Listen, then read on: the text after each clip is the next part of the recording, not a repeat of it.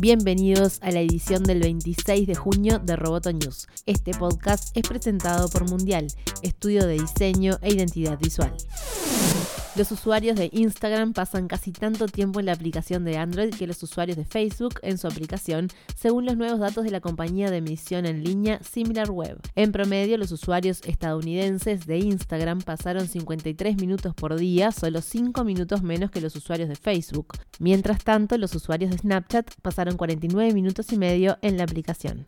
El tiempo invertido es relevante ya que los usuarios están más expuestos a los anuncios que es la principal fuente de ingreso de las aplicaciones. Por eso la gran batalla en dispositivos móviles en este momento es para captar la atención del usuario.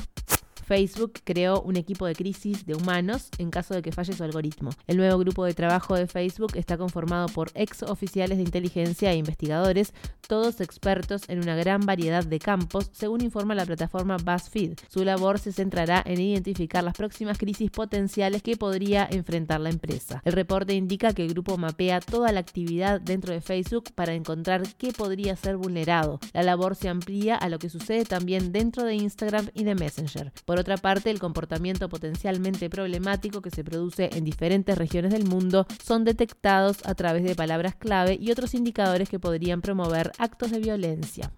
Chile será sede del cuarto Congreso Latinoamericano de Tecnología y Negocios América Digital 2018 a realizarse el 5 y 6 de septiembre en Santiago, según se anunció oficialmente. En el lanzamiento se destacó que el evento fue imaginado como una gran mesa de 10.000 metros cuadrados donde más de 5.000 tomadores de decisiones de las mil mayores organizaciones de América Latina se sentarán a explorar tendencias y construir redes de colaboración en áreas como telecom, big data, cloud, inteligencia artificial, e-commerce y marketing digital.